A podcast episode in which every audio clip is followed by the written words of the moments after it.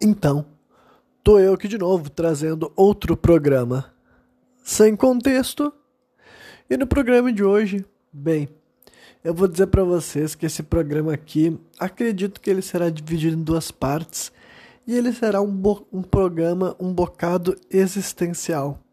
E por quê? Bem, o meu aniversário é daqui a nove dias, né? Ou oito dias, sei lá. É no dia 29 de novembro. E eu vou fazer 30 anos de idade. E honestamente eu vou dizer para vocês que eu sempre fui uma pessoa que fico muito assim reflexivo e também introspectivo, sabe? No mês do meu aniversário. E sempre não quer dizer sempre, né? Quando era mais jovem as coisas já foram diferentes. Eu não me lembro quando que as coisas começaram a ser assim. Provavelmente já era da minha vida adulta. Mas hoje em dia já é comum para mim essa situação de que chega o meu aniversário, chega o mês de novembro e bom, a minha mente vai começar a perambular por várias questões, né? E como eu falei que vai ser inevitável, sabe? É tipo, seria difícil demais esconder isso durante uma hora e meia. Eu prefiro já deixar isso claro aqui. Então, eu vou estruturar esse programa basicamente para tentar elaborar uh, alguns raciocínios que eu andei divergindo por aí. Por que divergindo? Porque honestamente não é a primeira vez que eu comento aqui que para mim é mais estimulante divergir, discordar, buscar pontos contrários a coisas que estão sendo ditas do que o contrário, sabe? É uma característica que eu sei que pode ser uh, insuportável para muitas pessoas, né? Pode parecer que eu estou querendo contrariar, mas honestamente uh, pode, pode ser visto como contrariar, mas também pode ser visto como complementar. Depende da situação, sabe? Mas honestamente, quando algo está sendo afirmado, o meu cérebro naturalmente busca uh, quando que eu já ouvi alguém afirmando o contrário daquilo ali, sabe? Ou se eu mesmo já pensei um raciocínio que é assim, como posso dizer assim, objetivamente diferente, sabe? Ou objetivamente oposto daquele que está sendo exposto, sabe? Então é comum que eu adquira essa postura. Então várias vezes o que mais me marca, né, em discursos alheios são pontos assim de discordância. E honestamente eu até prefiro alguns pontos assim, tipo, eu prefiro discordar de pontos que são bem assim. Uh, algo questão assim de referencial, sabe? Depende do que aquela pessoa acredita e valoriza. Que daí no caso são coisas que é normal, comum e sadio que as pessoas discordem. Então eu vou expressar minha opinião sabendo que tem gente que acha exatamente o oposto daquilo, né? E também tem né, outros que eu gosto assim de discordar também, mas é porque eu sinto que como, quando alguma coisa é afirmada com muita frequência por pessoas diferentes, pode ser que aquilo seja uma verdade. Só que também pode ser que as pessoas estejam se acostumando a olhar sempre a questão pelo mesmo lado, e eu acho que sempre tem margem para uma interpretação mais. Uh, se não mais profunda, pelo menos divergente, sabe? Divergente daquilo que está sendo afirmado, por mais que pareça até um senso comum hoje em dia. E uma das coisas que eu posso pensar assim é. É tipo. Muitas pessoas assim no mundo moderno, uh, por uma questão assim cultural, né, que eu vou definir aí como assim, né, uma definição materialista, né, que é o, o mais comum de ser aceito e de ser propagado hoje em dia. As pessoas têm uma compreensão material das coisas, então assim, a criação, né, das coisas, tipo assim, das instituições sociais são consideradas assim fabricação, sabe, ficção da mente humana. Né? Então, deixa eu tentar ser um pouco mais específico. É que basicamente assim, vamos falar. Ah, as pessoas já, tipo, durante muito tempo, né?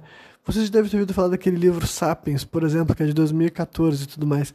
Esse livro Sapiens ele já foi citado muitas e muitas vezes, e eu já vi algumas, várias pessoas fazendo umas leituras assim bem rasas, superficiais e muitas vezes elas batem, identificam, né?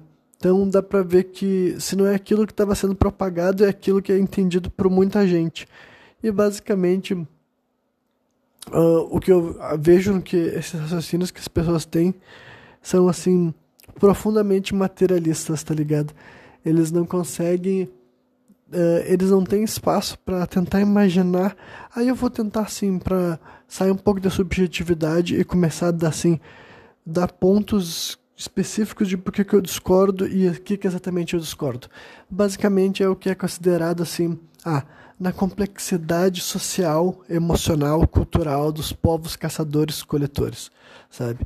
Que tem muita gente que, né, isso daí é até um discurso assim que foi que, que foi utilizado até pouco tempo para dominar e quando eu digo até pouco tempo, talvez até hoje em dia seja para dominar, quer dizer assim, ah, o ser humano que começou a ser sedentário, começou a criar comunidades, sabe?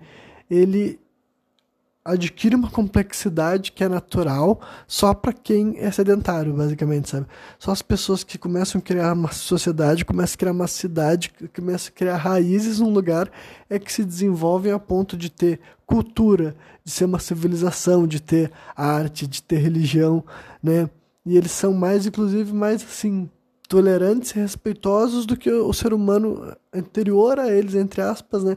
Que seriam os caçadores-coletores, sabe?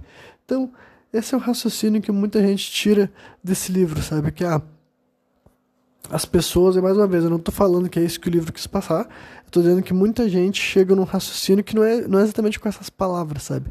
Eu estou traduzindo aquilo que as pessoas falam com outros termos, mas o sentido é mais ou menos esse daí. Então, assim, eu hoje em dia já posso falar para vocês que eu não tenho certeza que as coisas são assim, tá ligado? Eu não tenho certeza que os, as sociedades de caçadores-coletores uh, não são complexas emocionalmente e culturalmente, e mais do que isso, eu não sei se algum dia um ser humano, sabe, um Homo sapiens, não foi assim, entendeu?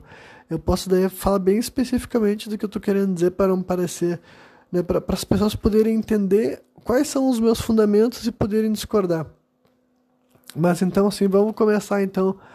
É que daí eu estou abrindo várias uh, uh, possibilidades de discurso e eu estou pensando por onde que eu começo, né? Por uns bagulho mais pé no chão, ou um negócio mais absurdo. Tá, vamos começar com alguns, assim, só alguns argumentos que eu posso dar.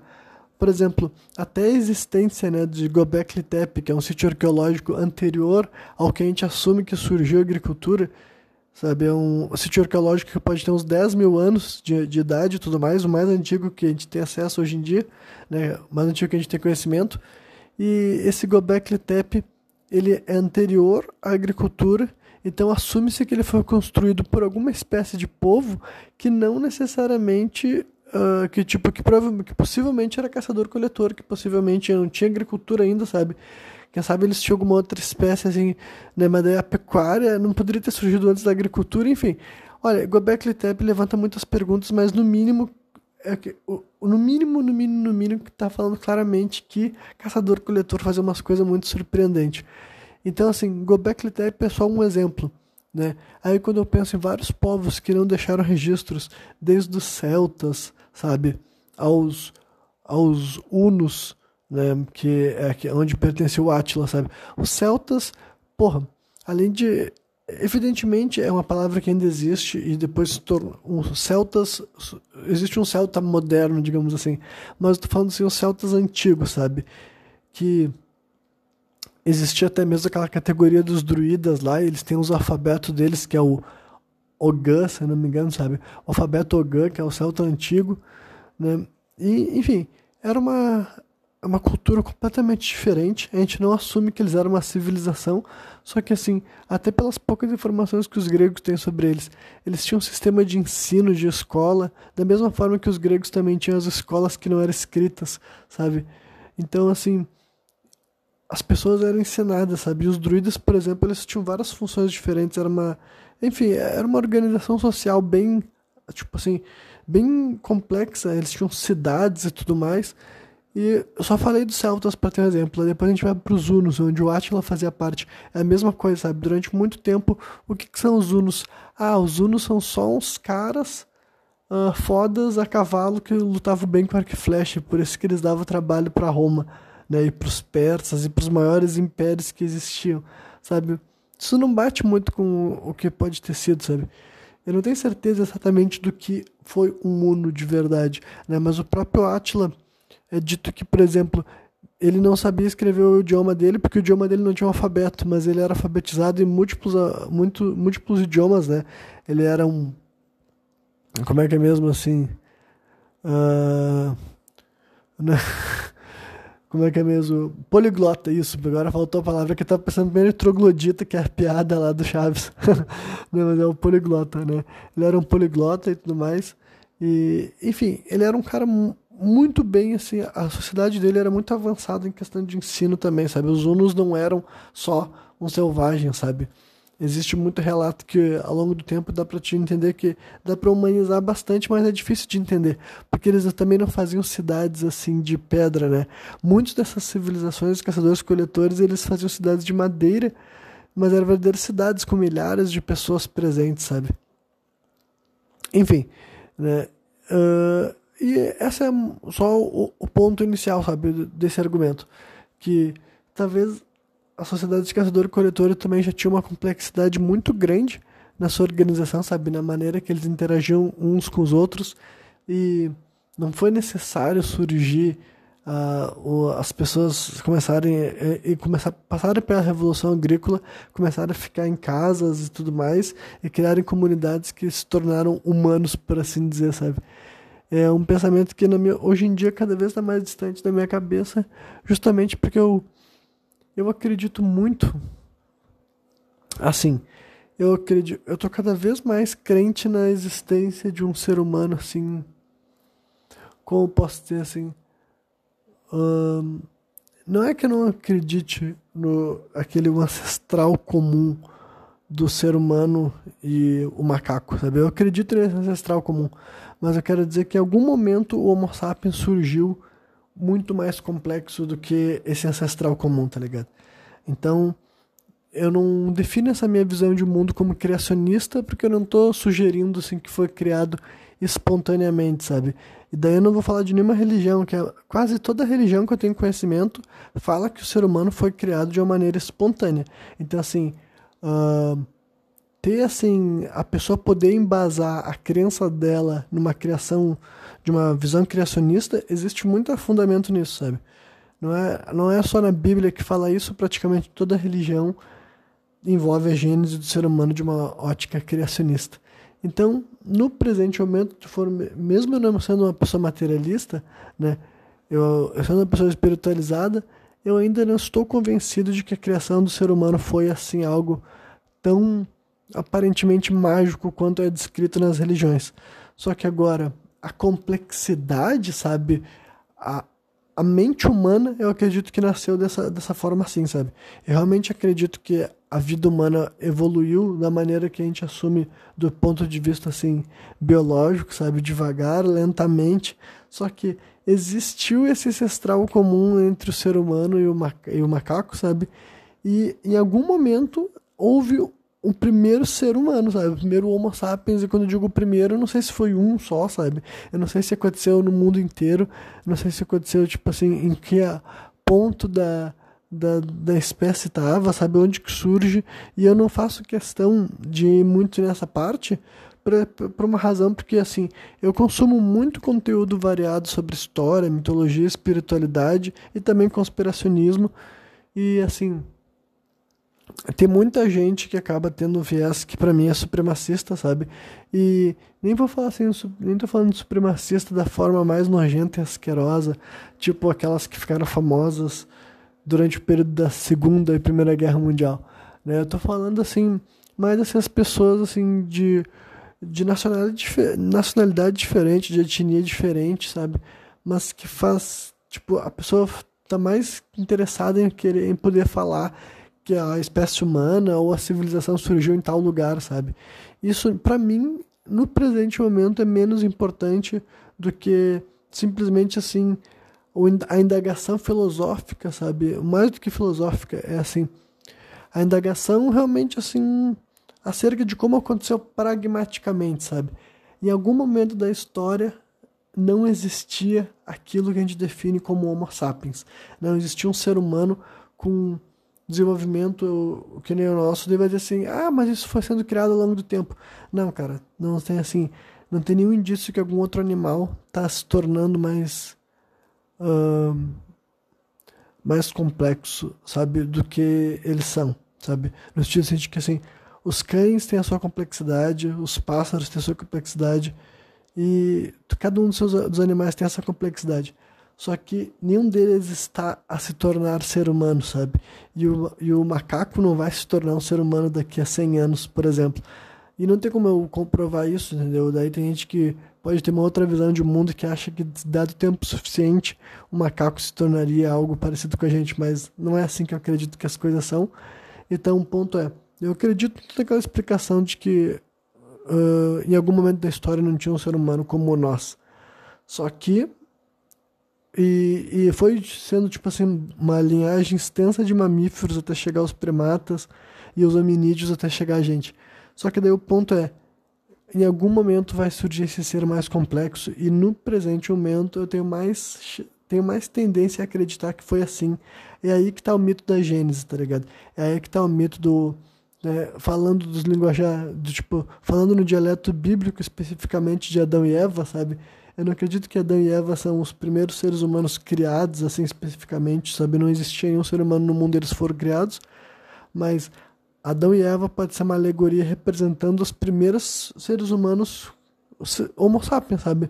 A primeira vez que nasceram seres e como aqui nesse planeta, e quando eu digo aqui nesse planeta, eu nem sei onde é, que, onde é que foi, sabe?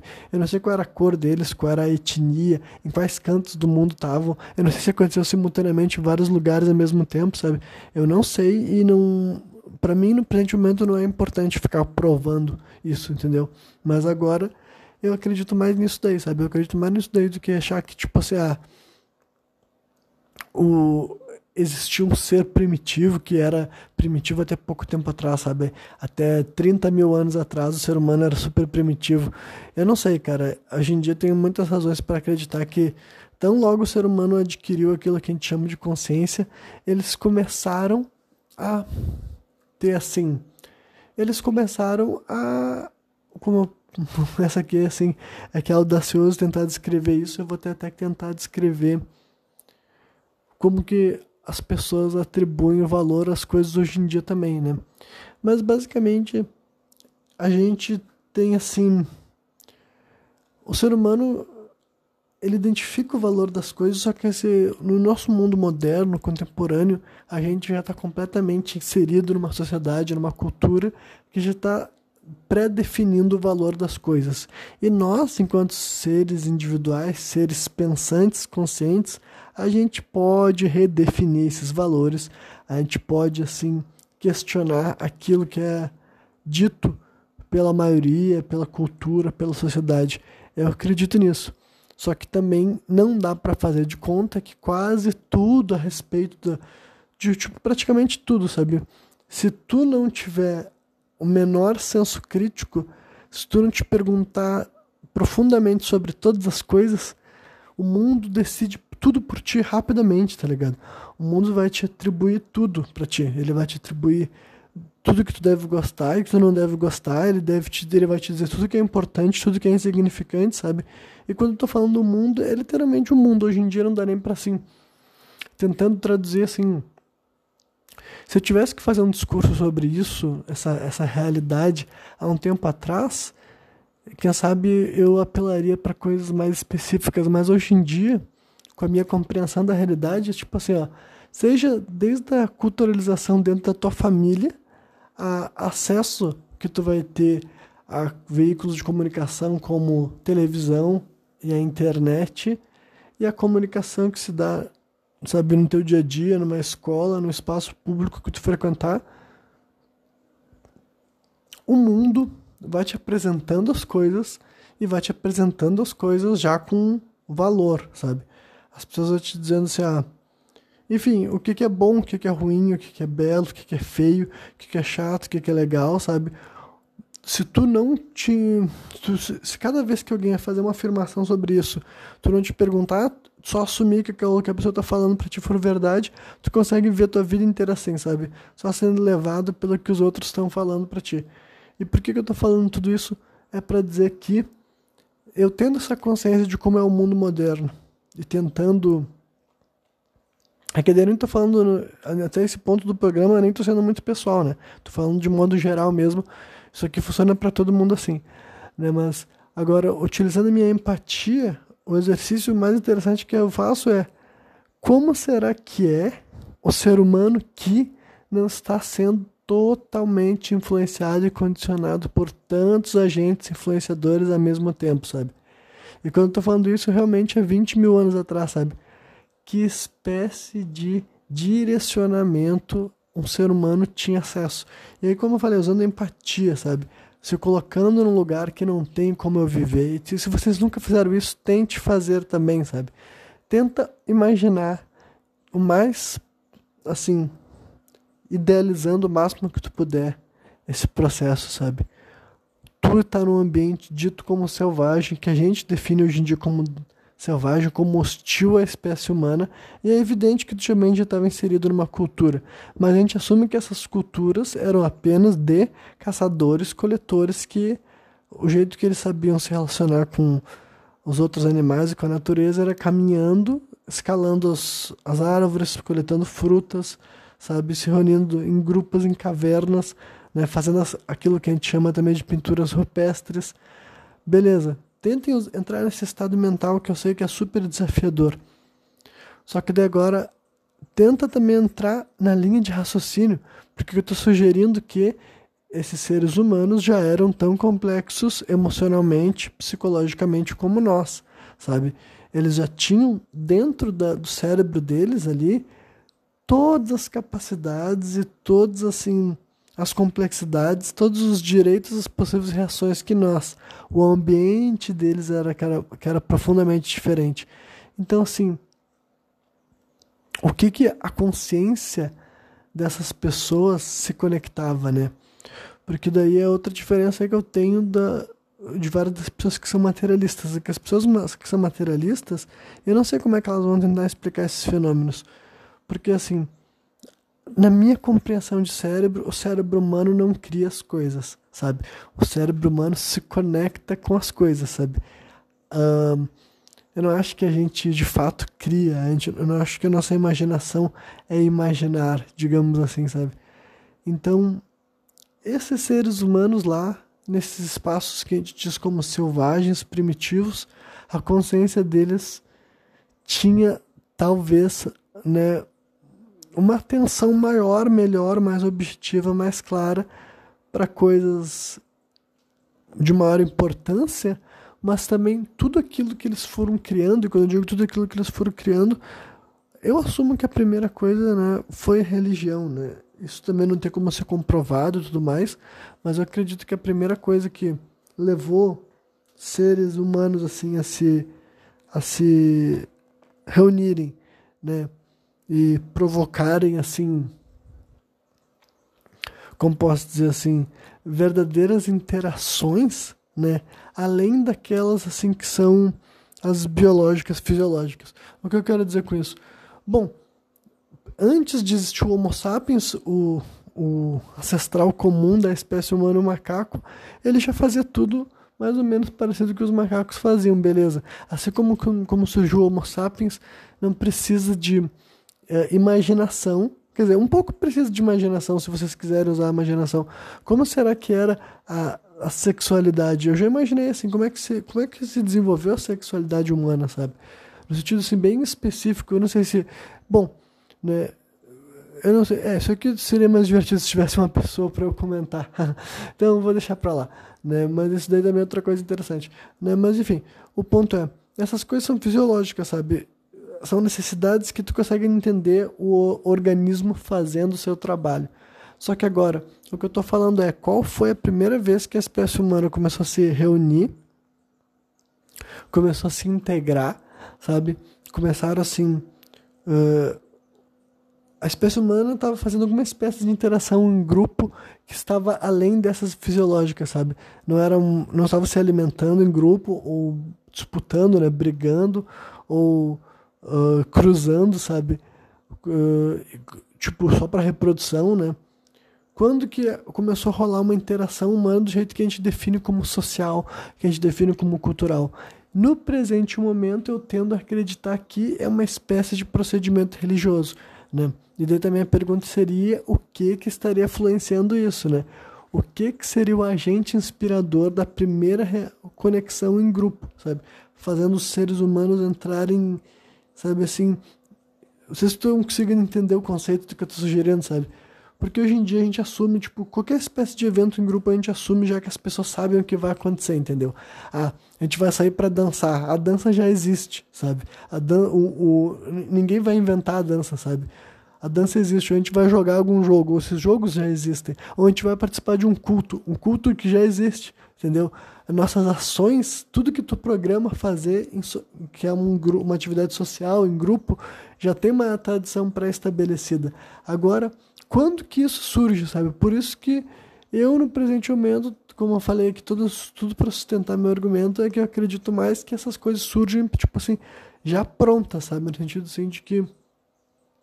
Uh, quando for rolar uma manifestação religiosa, talvez tenha sido até antes da comunicação da fala, né, verbal. Eu vou até falar agora da fala, não sei se era esse se eu ia falar disso nesse momento, mas já que eu estou falando sobre isso aqui, né, acho que tem a ver também com esse lance da religião e da fala. O que, que surgiu antes? Por que, que eu estou levantando essa possibilidade de ter sido ou a religião ou a fala o que aconteceu primeiro? Porque assim, eu já, já expus aqui alguns programas que eu no presente momento tenho mais chances de acreditar que a fala também foi um dom, uma dádiva entregue, né? E quando eu digo entregue, não precisa necessariamente ser por Deus, porque eu não estou seguindo assim uma visão cristã da, da questão, né? Existem muitas outras espécies de seres, de espíritos, de entidades encarregadas de uh, atenderem propósitos aqui na nossa natureza. E a fala humana, para mim, ela está nesse mesmo quesito, né? Para quem não sabe por que eu acredito nisso, é que não existe nenhuma teoria uh, sólida com embasamento, com profundidade, com estudo de como que surge a fala na espécie humana, porque a nossa única noção de fala surge através né, da pessoa ser ensinada por alguém que já domina aquele idioma. É o único jeito que a gente assume que as pessoas sabem falar. As pessoas aprendem a falar graças aos seus pais, aos seus educadores, ou até num cenário tribal, os membros adultos da tribo que também tinham essa mesma função de ensinar o idioma, ensinar a comunicação, sabe? E quanto mais tu eu pesquiso sobre essas questões da fala, eu acredito sim que dá para definir como se a fala fosse uma dádiva, um dom exclusivo da raça humana com relação aos outros seres e que a fala por si só tem esse poder, sabe? Tem né, ela talvez seja esse recurso exclusivo nosso. E para quem não sabe algumas outras questões interessantes é que, por exemplo, assim, falar também é algo que só aprende no início da formação da tua vida. Inclusive um ser humano que não aprende a falar, a tendência é que daí sim ele seja bem menos desenvolvido na, nas questões que a gente identifica como complexidade emocional, né? E essas que eu estava levantando aqui.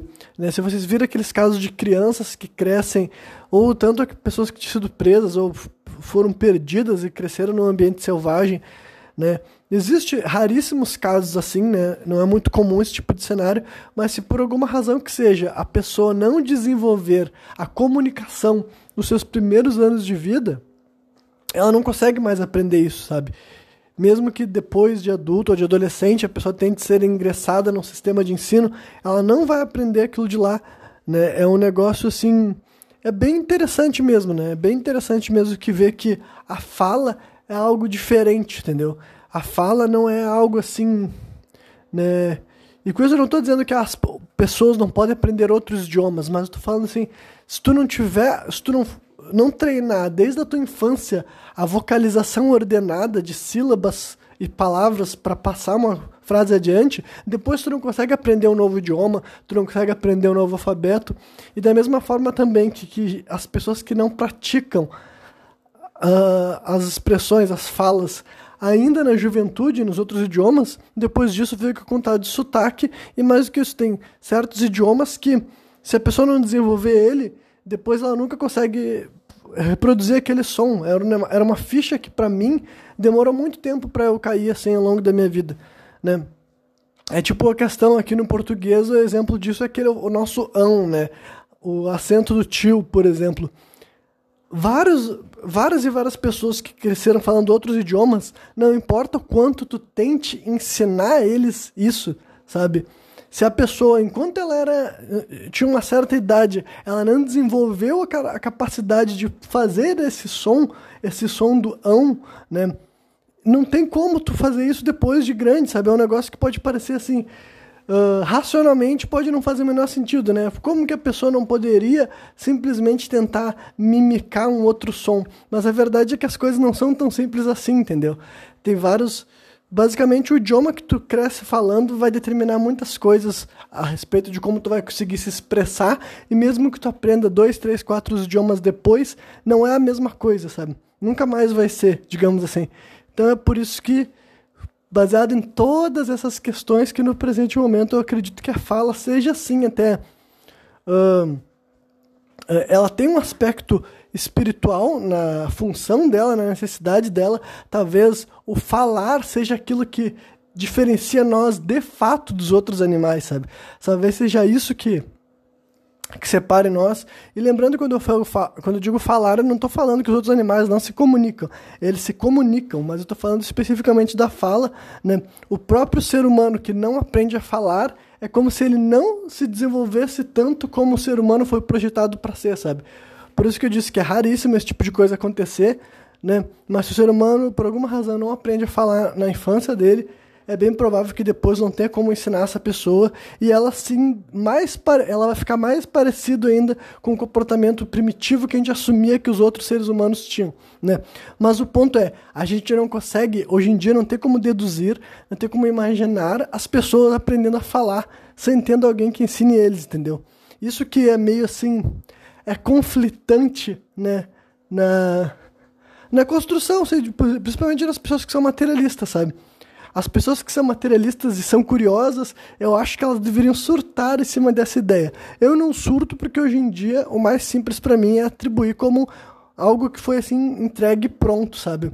E qual foi o primeiro idioma, sabe? Qual foi a primeira comunicação, aí eu também não sei como falar, né?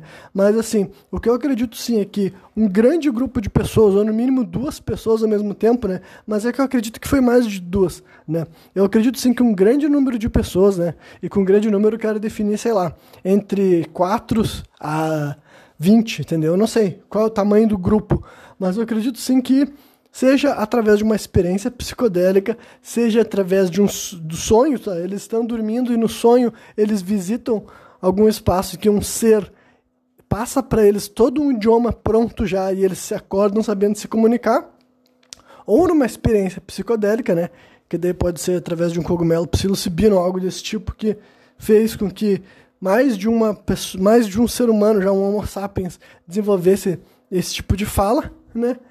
E a outra opção que eu tenho também pode ser através de uma experiência religiosa, supondo que a religião surgiu antes. E daí o que eu quero dizer com religião? Né? Muitas pessoas, assim, uh, que se dizem ateias e agnósticas, muitas delas são materialistas, e o materialismo deles está diretamente em querer negar a lógica cristã das coisas, por assim dizer. Né? Então, assim, Uh, as pessoas querendo negar a religião ou estudando, compreendendo muito superficialmente o que é religião, pode querer enxergar as religiões apenas assim, enquanto uma instituição, sabe? Enquanto uma instituição. Mas agora eu estou falando que essa é mais fundamental, sabe? Eu não estou falando de uma religião específica moderna. Estou falando do conceito religioso, religiosidade, né? Para mim, enquanto alguém que gosta de história e antropologia, eu acredito que religiosidade talvez seja a primeira coisa que o ser humano aprendeu a fazer num grupo, em conjunto. E o que, que foi essa motivação? Bom, eu não acredito que as pessoas criam nada. Eu não acredito que as pessoas inventam nada, sabe? Porque eu acredito que o cérebro humano, ele não inventa as coisas do nada, entendeu? Então, assim, se foi graças a um sonho, sabe? Alguns homo sapiens muito antigos, eu não sei exatamente quando que vai surgir a religião, aí eu vou chutar, sabe, 80 mil anos atrás, 90 mil anos atrás, sei lá, sabe? Mas há 80 mil anos atrás ou 90 mil anos atrás, seja através de um sonho que um Homo sapiens teve, ou uma experiência psicodélico, né? Ou simplesmente ele acordado, consciente, quem sabe essas pessoas, nesse mundo deles, eles enxergavam certas coisas que hoje em dia a gente enxerga com menor frequência, talvez eles escutavam certas coisas que hoje em dia a gente escuta com menor frequência, enfim, eles eram conduzidos. Né? E o ponto é que acredito também que deve ter sido talvez algo antes ainda de existir a comunicação com palavras específicas, claras, um grupo de pessoas fez uma experiência religiosa, sabe? Todos eles já estavam alinhados com uma convicção, todos eles tinham. Né? E quando eu digo alinhado com uma convicção, é com algo fundamentado, sabe? E eu não sei qual foi a, a base fundamental da primeira religião, mas eu tenho até embasamento para sugerir algumas coisas. Pode ser alguma religião com aspecto solar, de adoração ao sol, né? ou adoração à lua também né, ou alguma espécie assim de sentimento de gratidão pela natureza, que já era a fonte assim, de alimento, né, já era fonte de instrução também. Pode ser algum culto envolvendo alguma substância psicodélica também, né? Enfim, pode ter alguma coisa a ver também com os gêneros, né, como por exemplo assim, o gênero feminino no sentido de ser uma força, ser uma espécie de vida que gerava vida, entendeu? Existe muita forma de tudo isso que eu estou fazendo é um exercício de reflexão, né? mas embasada e fundamentada em noções mais modernas. Né? Mas essas noções modernas já podiam estar instaladas dentro dos seres humanos que a gente define como primitivo. Né? Porque nesse momento eles sequer possuíam a fala, sabe? Eu estou falando de um tempo que talvez seja anterior à fala. Se eles sequer possuem a fala, mas talvez nessa lógica que eu estou atribuindo, talvez seja a religião, né? o que desencadeou o surgimento da fala também, sabe?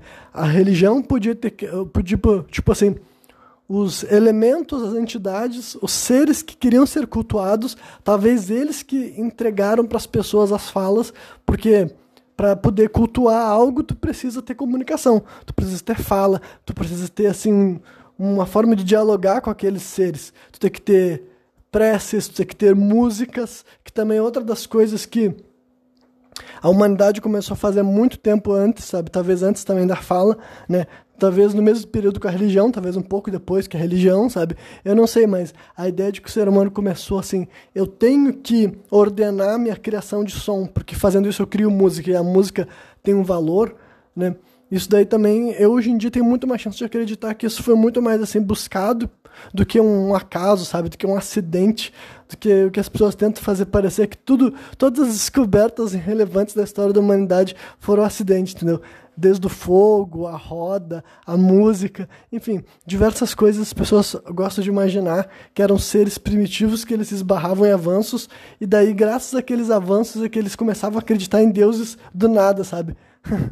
eu, eu realmente eu, eu, eu, fico soltando essas risadinhas porque hoje em dia, quando eu tento fazer esse exercício para entender como é que outras pessoas falam desses povos mais antigos, eu dou risada porque é muito babaca, sabe? É muito assim, é um pensamento muito muito jovem, sabe? Muito assim de um adolescente que nunca tentou fazer esse tipo de exercício, né? Que daí tu reduz esses seres a isso, sabe? É, um, é uma caricatura que tu vê que não teve assim. Caralho, mano, se tu usar a empatia real, sabe? Pensa mesmo como é tu acordar, como é tu viver a tua vida, sabe? Mas aí pra te fazer isso tu tem que ter embasamento, como eu falei, pesquisa. Vai tendo uma ideia de como que povos de hoje em dia, povos do passado se relacionavam com essas coisas e depois tu vai fazer exercícios para períodos mais antigos ainda, né? Que não tem nem estudo, porque quem quer estudar alguma coisa há 70 mil anos atrás? Não tem como ter uma prova uh, fundamental para tentar explicar como são esses seres, nem observando seres humanos modernos em tribos específicas, porque assim, são contextos diferentes, tá ligado? Esses seres humanos modernos mesmo muitos deles, mesmo que eles não tenham contato com a, a, vida de fora, digamos assim, eles sabem que a vida de fora existe e o próprio mundo mudou, o meio ambiente mudou, as plantas que existiam, sabe, questões até magnéticas, daí não tô nem, eu não vou nem apelar para um papo esotérico, embora não tenha nenhum problema de soar esotérico, ocultista ou espiritual. Mas assim, isso daqui é científico mesmo, sabe? O mundo tem todas essas questões assim, né? Eu vou dar um exemplo aqui, ó. Eu vou citar daí agora. Uh, eu não sei se todos os meus argumentos estão sendo concluídos. Talvez no final que eu ver esse programa eu vou ver que eu deixei um monte de coisa aberta pela metade, né? Mas tudo bem. Uh, ah, tá. Só para falar sobre a questão da fala, só para deixar bem claro que eu acredito hoje em dia que talvez ter, acho que eu tinha mencionado que um monte de pessoas já surge, saiu de uma experiência, seja de uma experiência religiosa, psicodélica ou de um sonho, já tendo um alfabeto preparado, tá? Acho que eu tinha mencionado, inclusive. Tá, mas o que eu ia seguir para o outro assunto, ah, tá aqui. Por exemplo, assim, num programa recente que eu vi, assim, era um papo que foi lá no Flow e tinha o Miguel Nicolelli, do Sérgio Sacani, e o, Miguel uma hora começava a falar assim. Uh, ele é um neurocientista, né? Mas ele estava falando de questões relacionadas ao espaço e ciclos solares e como que eles afetam, sabe, a atividade solar está relacionada assim com com uma assim pode estar relacionado com muita coisa aqui na Terra, até com a questão das pandemias, né? E é, para começar, isso já é um. Isso aqui já é para ser, já é ser senso comum, sabe? No sentido seguinte, que sim, a atmosfera, tipo, o que acontece no espaço afeta a vida na Terra, sabe? Por isso que não faz o menor sentido até fazer essa, essa separação, sabe? É tudo cósmico, é tudo o cosmos, tudo, são tudo questões cósmicas. Mas o que acontece no cosmos afeta a nossa vida. Isso já era para ser assim, sentido comum, não era para ter nada de discussão sobre isso. Só que não só o Igor estava agindo como surpresa, como eu falei aqui, ninguém mais era para ficar surpreso sobre nada, sabe? Que o jeito que a Lua se porta afeta a vida na Terra, literalmente afeta, afeta as marés, afeta o ciclo, sabe, das plantações, afeta o ciclo feminino, por exemplo, sabe? Enfim, o Sol também, a atividade solar e a quantidade, se ele está mandando menos ou mais radiação, a questão eletromagnética que muda. Tudo o que muda no universo né, no nosso, eu não vou nem falar universo, mas o nosso sistema solar, o que muda no nosso sistema solar afeta a nossa vida aqui na Terra. E o Igor, sendo confrontado por isso, uma reação dele foi falar assim: ah, mas acreditar nisso não é meio que acreditar em astrologia. E daí, assim, primeiro lugar, a primeira coisa sobre isso. Uh, o fato dele associar as duas coisas já mostra que sim, entendeu? O fato se quando ele estava ouvindo aquelas coisas, ele pensou assim: "Ah, mas se eu começar a achar que os astros afetam a vida na Terra, quer dizer que eu estou acreditando na astrologia". Então, em primeiro lugar, sim, só que daí eu tô indo mais adiante. Eu tô falando, eu vou falar o seguinte, isso é nem só astrologia, é aquilo que eu já chamei algumas vezes aqui de astroteologia, entendeu? Como é que vai parecer patético as pessoas terem cultos, religiões estruturadas ao Sol, sendo que o Sol é a maior prova, a maior representação de como que um astro afeta, tipo assim, 100% da nossa existência, sabe? No sentido assim, de que qualquer coisa que fosse diferente sobre o Sol, a nossa vida seria diferente aqui na Terra, sabe? Tanto a nossa existência quanto, enfim, cara, então, como é que um povo e vários povos eram inteligentes o suficiente para saber que fazer uma, um culto religioso onde o sol representa a, a, divindade mais importante? E como eu falei, na visão de astroteologia não é nenhuma representação, o sol é de, o Deus literal, sabe? Até de um ponto científico isso não tem nada de errado do meu ponto de vista, porque assim, se tem algum astro que poderia acabar com a vida na Terra como a gente conhece, ou manter ela vivendo do jeito que ela precisa ser, é o Sol, entendeu? Então, assim, se isso soa acreditar em astrologia para as pessoas, e mais do que isso, as pessoas se sentem assim, ah, não, mas eu não posso acreditar nisso. Cara, cai na real, é isso que é, entendeu? É isso que é, não, nunca é tarde para tu cair na real e entender que, tipo assim, hum, entendi, não faz sentido eu ter essa minha visão estúpida, é a palavra que eu vou usar é essa, a visão estúpida de pessoa que pensa, ah, o que acontece no resto do, do, do sistema solar não afeta a minha vida aqui na Terra. Isso deu uma visão estúpida? Eu não tenho outra palavra para dizer. Não é a realidade, entendeu? Não é a realidade. A pessoa pode querer negar todo o aspecto interpretativo da astrologia. Ele fala assim: ah, eu não vou entender essas coisas, eu não vou pesquisar, não vou fundamentar. Eu não vou entender nada disso. Só que agora, afirmar que não existe nada que acontece no sistema solar que afeta a nossa vida é simplesmente estupidez, cara. É estupidez, não tem o que falar. E, então é uma questão assim, de como que tu se relaciona com isso, tá ligado? De como que tu se relaciona com isso. Eu não sou uma pessoa religiosa, trazendo essa palavra que eu acabei de utilizar agora há pouco, né? E é óbvio que, mesmo entendendo o conceito de astroteologia, eu não me converti uma pessoa religiosa aos astros. Só que agora, eu pelo menos já tenho muita informação e muito mais embasamento do que várias outras pessoas para entender que isso é muito melhor fundamentado do que as pessoas que nunca gastaram energia acerca, pensando acerca desses temas fazem parecer, tá ligado? Porque assim, se tudo, se tudo não, mas se a grande maioria das civilizações correlacionam seus deuses com o Sol. Inclusive, até o cristianismo tem muita evidência de que Jesus Cristo é relacionado ao Sol. Afinal, se Jesus Cristo é relacionado a outros deuses solares, como Ra, por exemplo, né? enfim, ainda mais nas representações mais antigas e católicas, entendeu? Né? A história de que o dia 25 de dezembro era o dia de comemoração ao Sol Invictus em Roma então, até Jesus Cristo acabou sendo associado ao sol, quer os cristãos modernos saibam disso não. Isso também é um fato, entendeu? Então, assim, as pessoas sempre tiveram inteligência suficiente para reconhecer e reverenciar o sol, sabe? E como eu falei, até de um ponto de vista racional, não tem nada de errado. Se, se o sol mudasse qualquer coisa a respeito dele, sabe? Um calor, um, ou seja, um grau a mais ou um grau a menos, um centímetro de, de posicionamento, sabe? Se qualquer coisa acerca do Sol fosse diferente, a vida na nossa Terra seria diferente, sabe? A vida na nossa Terra seria diferente. Se a gente tem a capacidade de... E, e o mesmo vale para vários outros astros, né? Então, assim, quando tu vê que a Lua... Né, a ideia de um sol, tipo de um deus masculino solar e uma deusa feminina lunar, também é muito disseminada em várias mitologias, sabe? Quando tu começa a ver essa reincidência de temas, a pergunta é: todo mundo estava louco e por coincidência ia para o mesmo lado? Ou será que certas pessoas, mesmo tendo fontes diferentes, a sabedoria deles direcionava para a mesma questão, né? E mais uma vez, cara, reverenciar a lua de um ponto de vista racional faz todo sentido, entendeu? Qualquer coisa que fosse diferente acerca da lua mudaria drasticamente a nossa vida na Terra, né? O formato, a posição, o tamanho. No formato nem teria como ser diferente, né? Por várias questões. Mas enfim, a distância, por exemplo, né? Toda a questão dos ciclos lunares, né? O quanto que a lua afeta as marés, o quanto que a lua afeta. Eu já tinha mencionado isso, né? As estações do ano o método mais antigo de contar a passagem do tempo é luas, né? O nosso calendário moderno é um calendário ruim, por isso que ele tenta essas baboseiras de ano bissexto e outras estupidezes do tipo, sabe?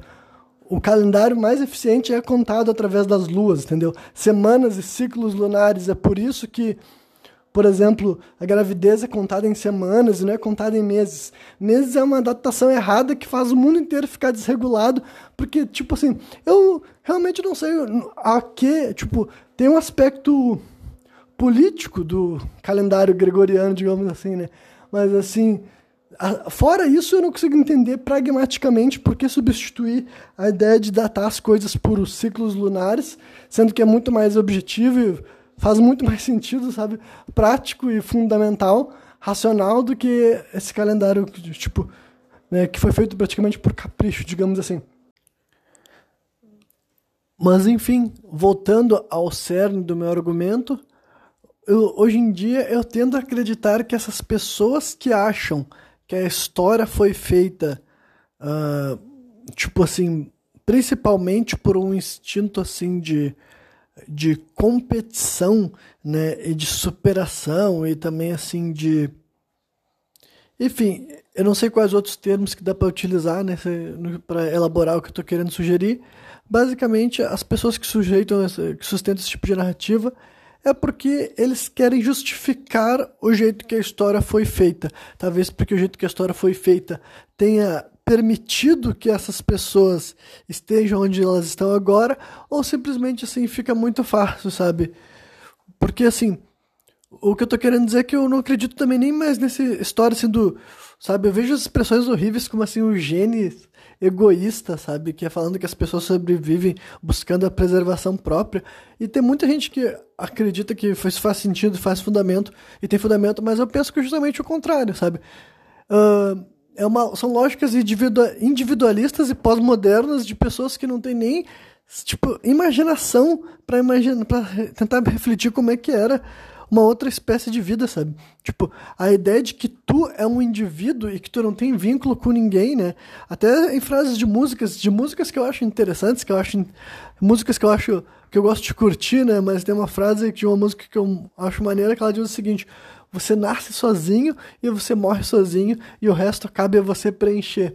Mas espera aí, como assim você nasce sozinho? tu nunca esteve sozinho, sabe? Se for pegar assim e até pela lógica materialista, né? Eu vou até abstrair de todo o contexto espiritual que eu também acredito, mas da lógica materialista. O que, que é a pessoa se, antes dela surgir na sua, na sua concepção de vida, ela ainda é tipo assim, ou é o esperma, o espermatozoide que está dentro do esperma do pai, né? E também e o, o óvulo que está dentro do útero da mãe. Aí essas duas coisas se unem, rola a fecundação e meses depois, ou semanas depois, começa a surgir né, aquela vida já no interior de outro ser humano, carregando material genético de outras pessoas que tem DNA, que tem história, que tem vida. Essa, essa vida vai nascer dentro de um núcleo familiar, tem seres humanos, entendeu? É um herdeiro, tem uma herança, todo um contexto, sabe? quando digo herança não é riqueza, sabe? Tô falando herança genética, histórica.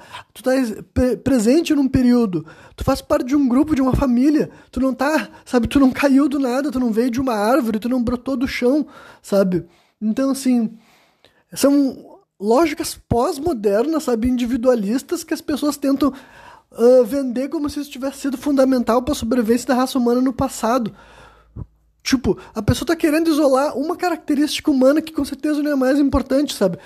Definitivamente, muito antes do ser humano ter ambições de dominação e conquistar as coisas, muito antes disso, as características fundamentais era do cuidado, era da preservação, tá ligado? Se a espécie humana, né? Olha como é complicado para um ser vivo, um ser humano, sabe, gestar uma vida, dar à luz aquela vida e nutrir aquela vida até que ela possa ser autônoma. Então, imagina o quão complexo já era o cuidado das fo dessas formas de vida, sabe? Era um bagulho que sempre, quando eu era criança e tentavam me vender essa história do ser humano selvagem e primitivo, uma das coisas que era mais difícil para mim entender era como que rolava a criação dos bebês mesmo, sabe? Tipo, olha como é, é, é bizarro o jeito que a gente, vi, a gente vende o risco e o perigo que é uma gestação no mundo atual, sabe? A gente tem uma série de estudos para mostrar o como que é perigoso e como que tem que ter um monte de auxílio para a mulher conseguir ter uma vida plena e mais do que isso, sabe? É fundamental, inclusive, que a mulher tenha assim, aquelas expressões assim, de rede de apoio, mas isso assim não é, é, é um fato que não deveria nem a gente não deveria nem ter que falar, deveria ser senso comum que uma mulher que tem um filho precisa de auxílio porque é assim que o ser humano não nasce solto, entendeu? A gente nunca viveu solto. A gente não é uma espécie que foi criada para assim uma mãe e um pai criar uma criança. Isso daí é uma loucura pós-moderna, é absurdo, sabe? Ainda mais no nosso sistema que eu, até agora eu me limitei de falar de questões capitalistas, porque eu sei como esse tema é polarizador e o meu discurso é político, mas o meu político aqui nesse momento não é também assim, sabe? Eu não estou oferecendo uma sugestão ao capitalismo, eu só tô entendendo, eu só quero que as pessoas assim que estão inseridas no regime e consideram esse regime fundamental para a existência, tá beleza? É fundamental para a existência, mas vamos olhar toda a, tipo assim, o, as necessidades humanas que estão no meio desse contexto, sabe? E se esse contexto negligenciar as, as necessidades humanas, então peraí, Sabe, eu, eu nunca fico falando assim, o meu discurso nunca é de ah, comunismo ou anarcocapitalismo, sabe? Ou sei lá, vamos destruir as instituições como elas estão. Mas agora temos que poder criticar, sabe? Temos que poder apontar e dizer, olha só, nosso regime fala que é isso, as pessoas têm que produzir renda e blá blá blá. Só que o ser humano já existia antes dessa lógica, sabe? Já existia antes de ter esses, esse mundo, essa ideia de que tu tem tempo para produzir dinheiro e tu gasta as tuas horas para virar dinheiro, enfim, e tudo vira produto e tudo vira comércio, sabe? Muito antes disso o ser humano já existia, já tinha necessidades. Mas deixa eu voltar para outra parte que estava até mais divertida nesse momento, sabe? Eu ficava assim, mas como é que era esse, esse, ser humano que as pessoas me descreviam como praticamente primitiva, praticamente um animal, Sabe assim, me desculpa, mas um bebê humano não nasce se ele não for cuidado com muito amor e carinho, e ele ter muito amparo e muita atenção, e ele não for ensinado a se desenvolver. Isso é diferente dos outros animais, sabe? A gestação do ser humano é mais demorada, o parto do ser humano também corre mais riscos, nasce só um bebê por vez, é necessário muita culturalização até que aquele bebê se desenvolva e possa contribuir para o núcleo que ele está inserido, seja um núcleo capitalista ou uma tribo indígena, ou seja lá o que for, tá ligado? Então, assim, nunca fez sentido esse ser humano quase animal, porque, assim, os, tipo, os outros animais não são tão cobrados para criar suas proles, sabe? Tem muitas fêmeas assim que negligenciam seus próprios filhotes justamente porque nascem vários ao mesmo tempo, né? Isso para não falar outras dinâmicas de espécies que matam seus próprios filhos por várias razões. Tipo, o mundo a, a, as mães animais e as mães humanas têm um abismo, sabe, da função delas, sabe? É, assim, não tem comparação. E isso se estende até mesmo para o macho também, sabe? Enquanto o macho da natureza é simplesmente o vai fornecer material biológico que deu, na vida humana, na espécie humana, também não é assim, entendeu? Justamente porque a fêmea, sabe, é, é, outra estrutura, sabe? Por isso que eu não tenho nenhum problema de fazer essa diferenciação. Biologicamente, eu sei que o ser humano é um animal, mas agora, a pessoa tentar falar do ser humano como um outro animal qualquer, para mim também é um absurdo, entendeu? Então eu consigo aceitar esse fato, tá, o ser humano é um animal, mas isso não quer dizer muita coisa na prática, sabe? Porque fazer de conta que as relações humanas, as necessidades humanas e as complexidades humanas são vistas em todas as outras espécies é uma mentira, sabe? É uma mentira que eu não posso concordar só por causa de um fato biológico, digamos assim, né? Mas então, então assim, o ponto é, provavelmente nunca existiu esse ser humano. Tipo, em algum momento existiu um ancestral comum do, do ser humano e o macaco, beleza. Mas quando o ser humano se torna um ser humano de fato, ele já é complexo, sabe? Porque quando o ser humano já é um ser humano de fato, ele já tem uma riqueza de detalhes, ele tem uma atenção para certas coisas e ele tem uma, sabe assim, uma predisposição para buscar e atender certas necessidades que outros animais não têm, sabe? Outros animais não têm por diversas razões que daí tu vai perguntar para Deus, pro Criador, por que, as coisas são feitas dessa forma, sabe? Mas até a criação da vida humana nunca foi uma experiência banal, sabe? Nem teria como ser, né? É outra coisa que hoje em dia eu tô mais convicto também que foi uma, uma tipo assim, uma invenção pós-moderna, talvez assim, quando começa a rolar assim o o, a Revolução Industrial e tudo mais, que a criança já começa a ser vista como um trabalhador mirim, né?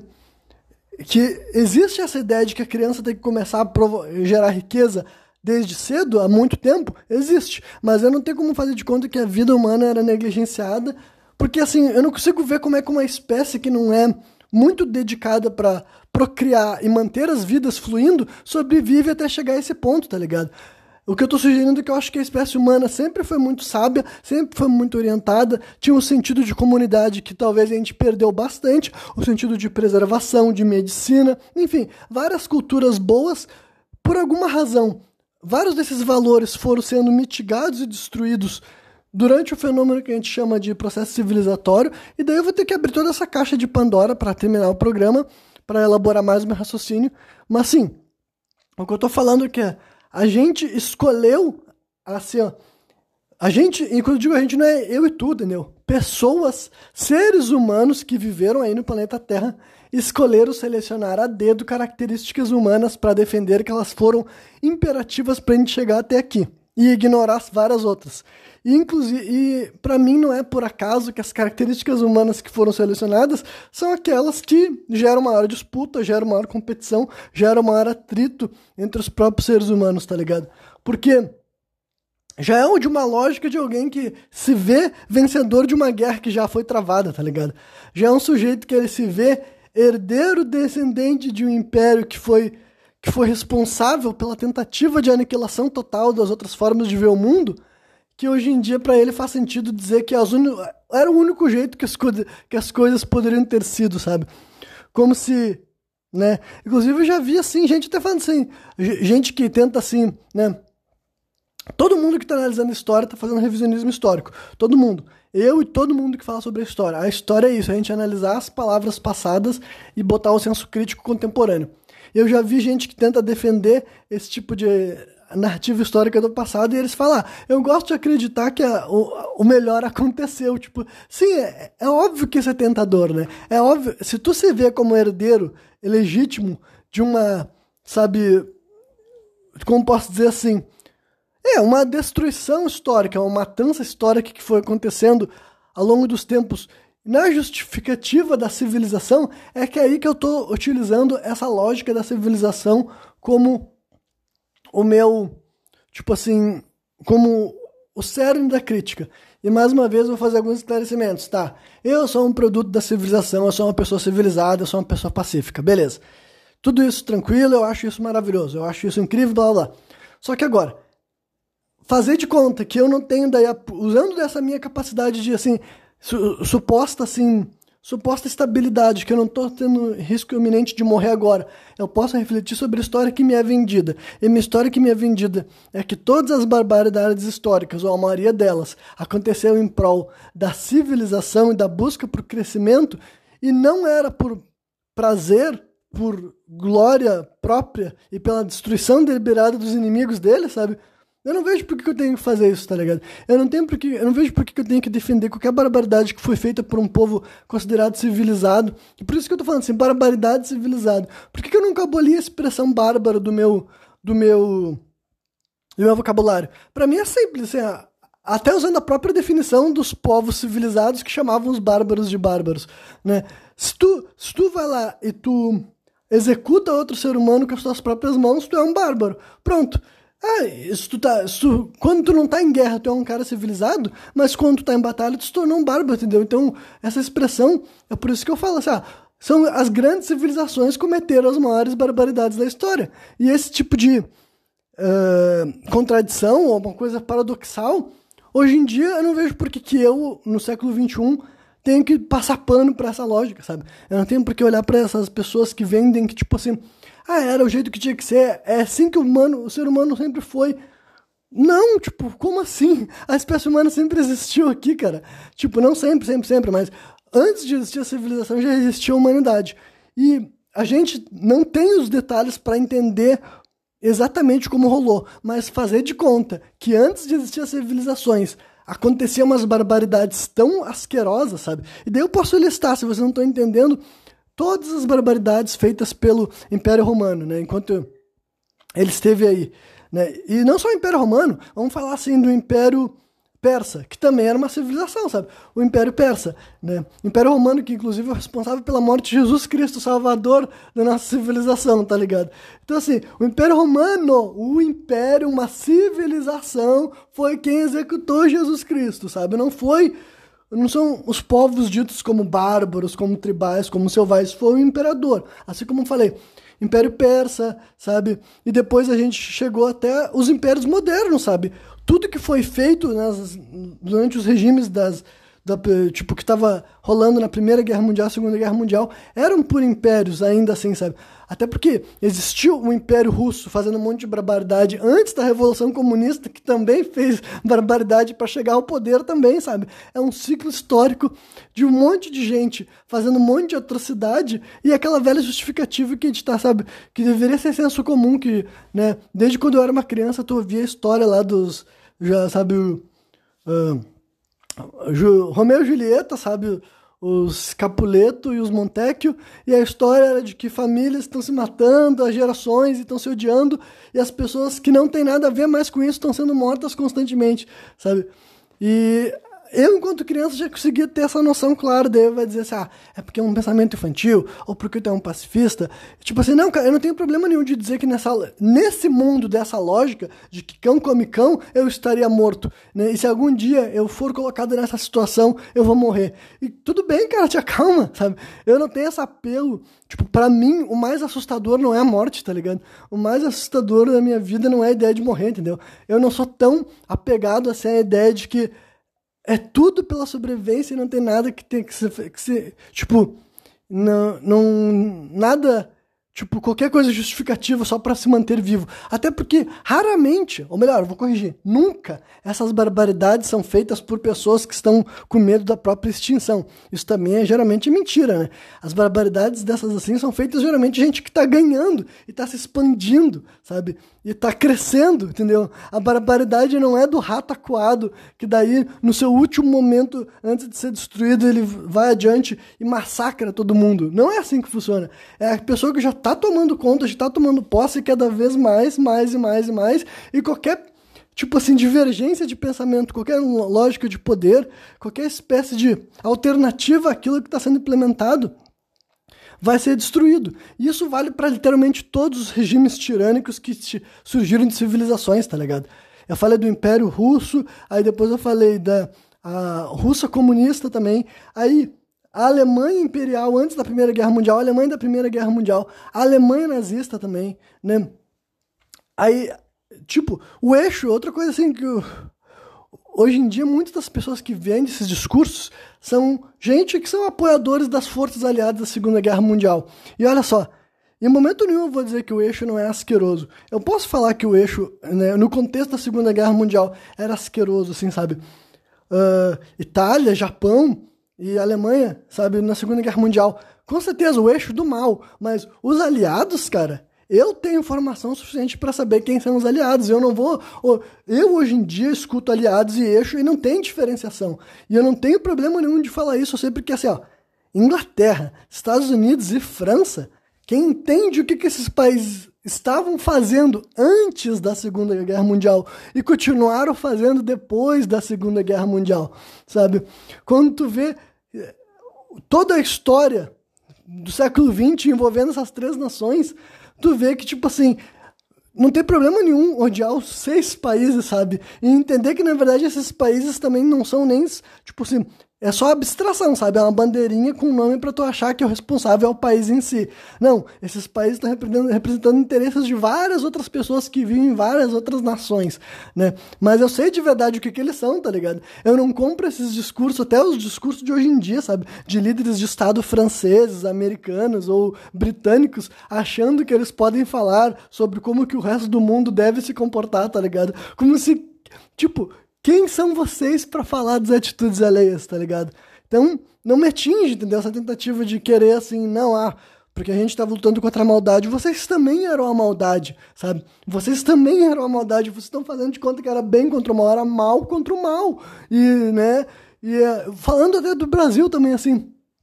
O que, que o Brasil estava vivendo nesse momento? Primeira Guerra Mundial, Segunda Guerra Mundial.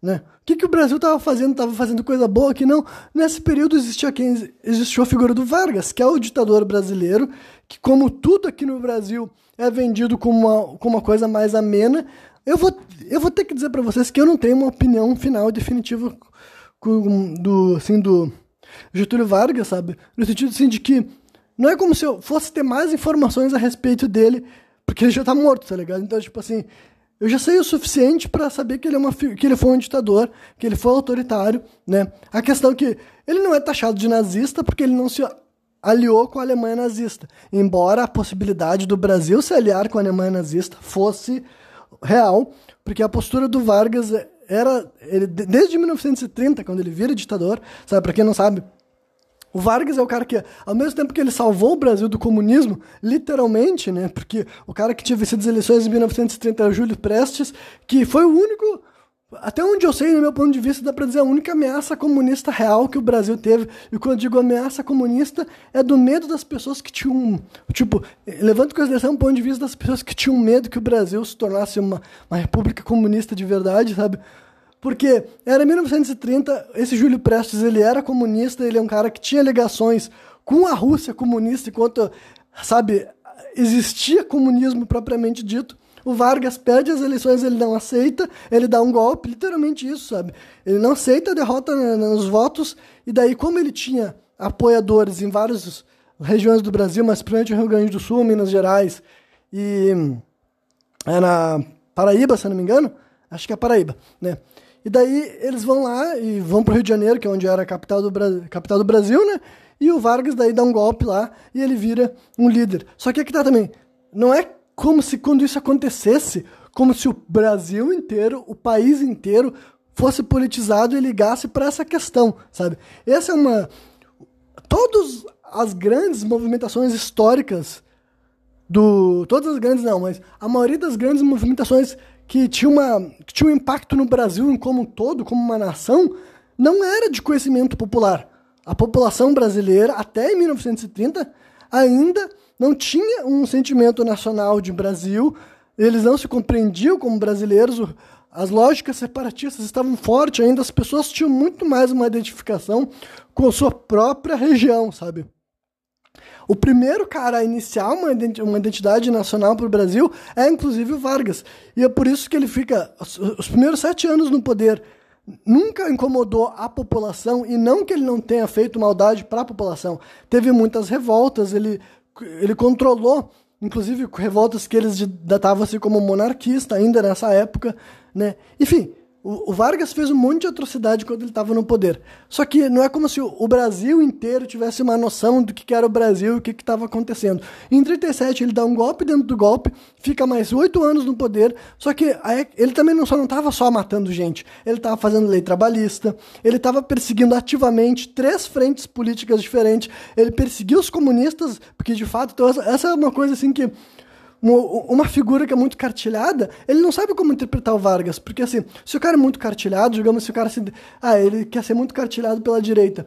Ou até se fosse para a esquerda também. Como é que ele vai definir o Vargas? Que o Vargas ativamente uh, era contra o comunismo, perseguiu o Partido Comunista, mas ele perseguiu o Partido Fascista, ele perseguia qualquer outro partido, tá ligado? Basicamente ele não tinha, não, não disposto, né? Mas, e muita gente falava que o Vargas tinha um discurso autoritário, mas ele não era taxado de fascista, porque na época que ele estava vivo, existia um partido fascista real e ele era contra esses caras também. Mas isso não impedia ele de ser autoritário também, sabe? Ou de fazer uso de lógicas fascistas, mesmo que ele tivesse indo contra os fascistas de fato, digamos assim, sabe? Então, ele perseguia todo mundo, ele criou leis trabalhistas, né? ele criou sindicatos, gente que fala, ah, mas ele fez isso para tentar controlar a população. Bom, não importa, tem vários líderes, no, vários líderes de Estado no, no mundo que, em vez de ceder essas coisas, eles iam só matar as pessoas. E não que o Vargas também não tenha feito coisas do tipo também. Mas ele fez leis trabalhistas, ele fez, sabe, ele fez, ele estatizou várias empresas, entendeu? Então, ele é uma figura que, cara, é muito difícil, tipo de tentar resumir o sujeito vai dar errado, porque tem que falar muita coisa, sabe?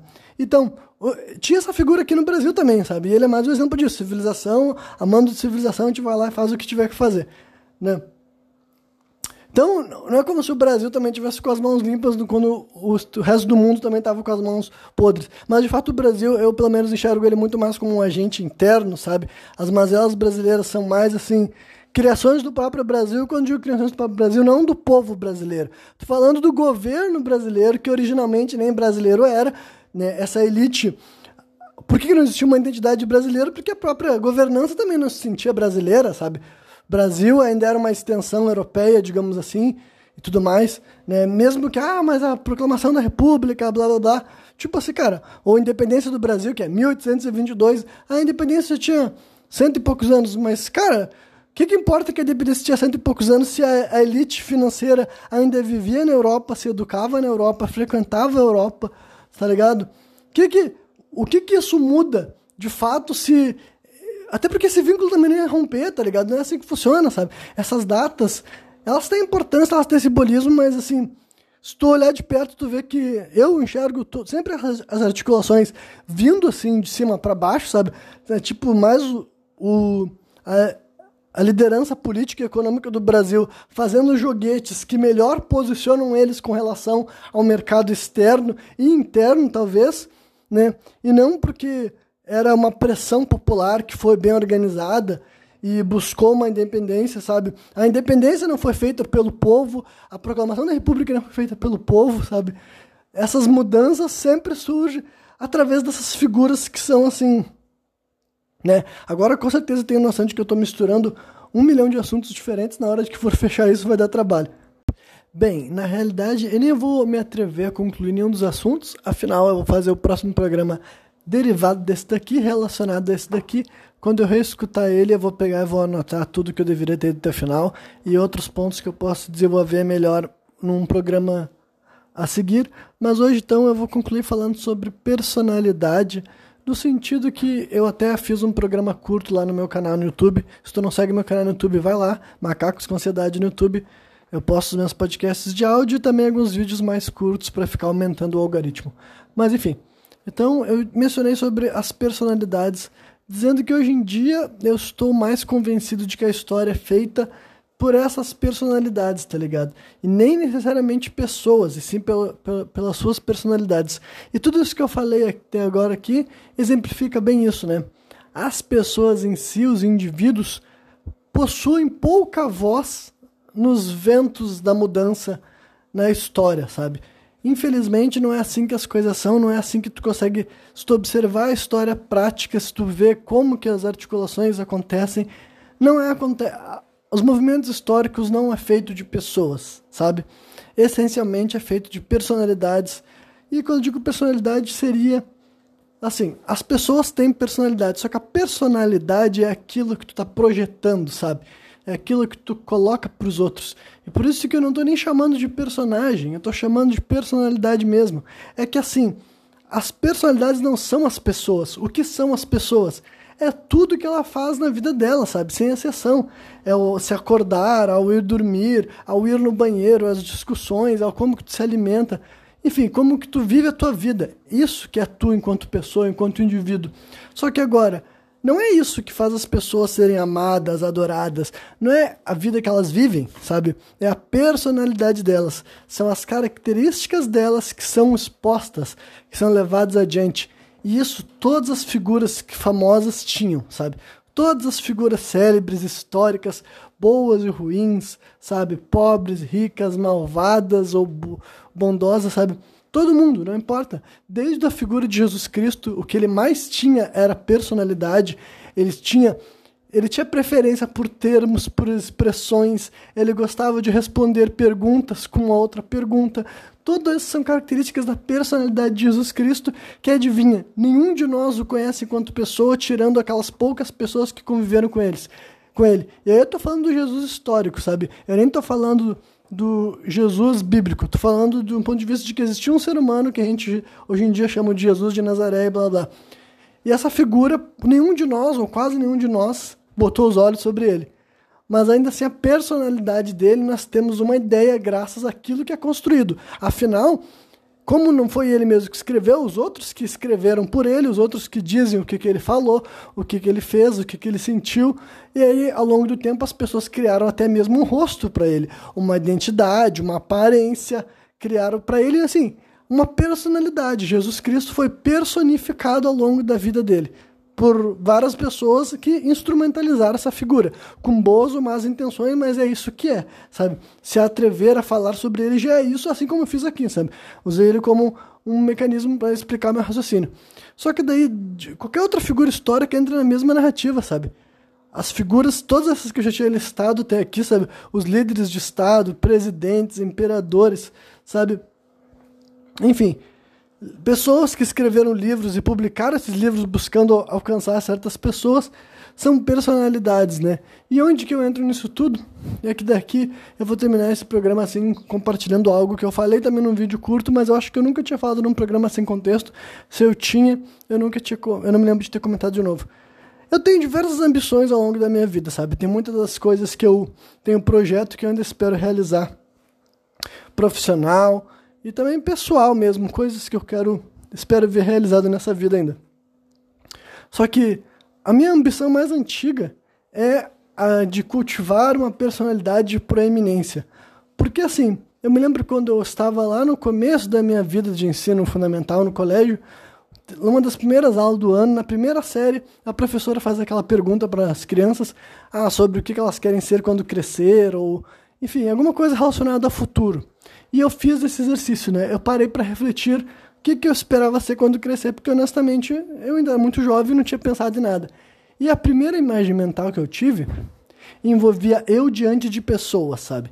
Eu falando, me pronunciando, declarando na frente de várias pessoas. E é evidente que eu não sabia o que, que exatamente aquilo queria dizer. Mas então primeiro analisem sobre a minha ótica de hoje em dia, sabe? Hoje em dia, o que, que eu compreendo ser imaginação, sabe?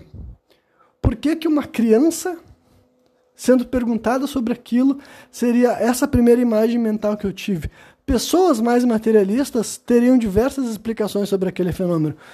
Podia ser qualquer razão psicologicamente compreensível ou algo que eu tinha assistido na televisão ficou, me causou uma impressão. Algo desse tipo. Mas eu nunca me esqueci daquela imagem mental. Até hoje em dia eu tenho consciência daquilo que eu enxerguei naquele momento. E hoje em dia eu tenho mais clareza ainda do que seria, sabe? Na realidade, eu, eu sempre cultivei essa personalidade que é feita também para se pronunciar para os outros, sabe?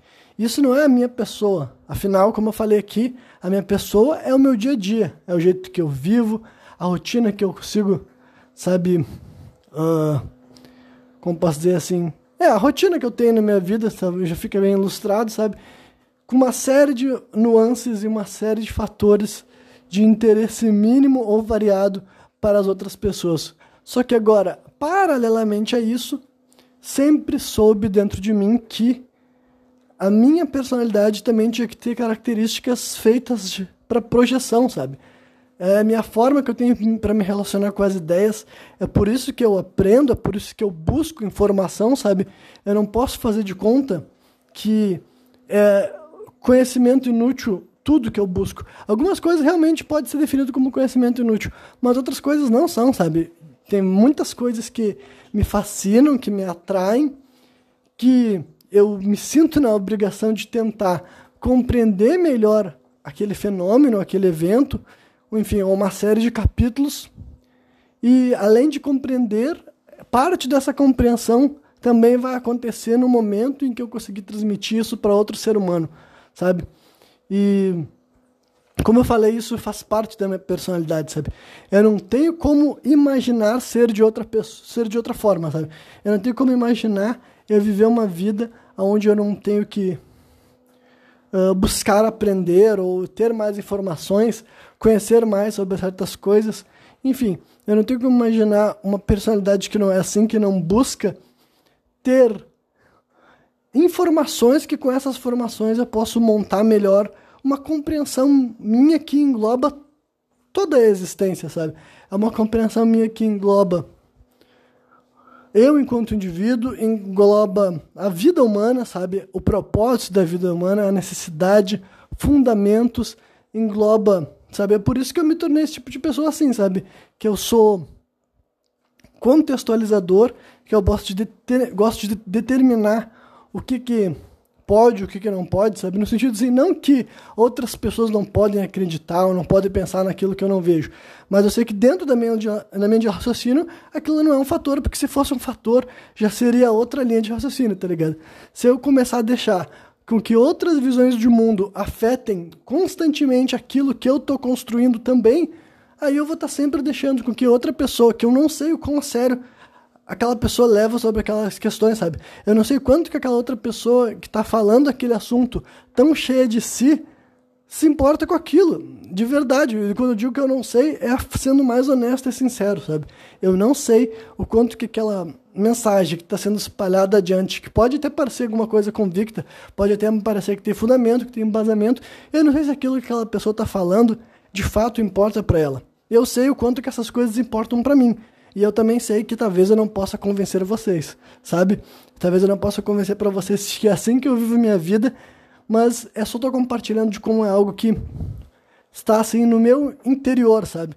É um negócio que uh, eu sou extremamente consciente dessa minha necessidade por buscar aprender, entender melhor, elaborar o que eu acredito, o que eu vivo, o que eu busco, o que eu persigo e o que eu sinto.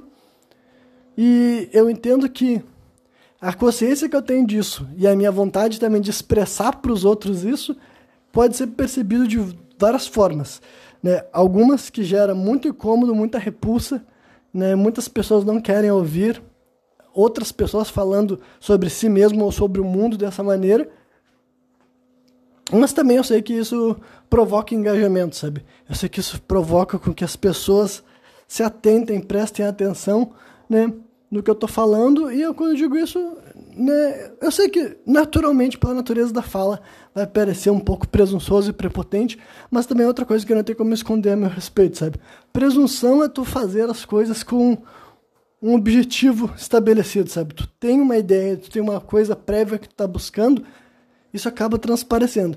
E o que eu posso, né, primeiro lugar, é que eu já falando por muito tempo, então qualquer pessoa que me escutou até aqui, eu tô seguro de que ela tende a gostar de me ouvir, mesmo que ela não concorde comigo, né? Isso é realidade. Eu, quando eu digo que gostar de me ouvir, não é necessariamente concordar comigo.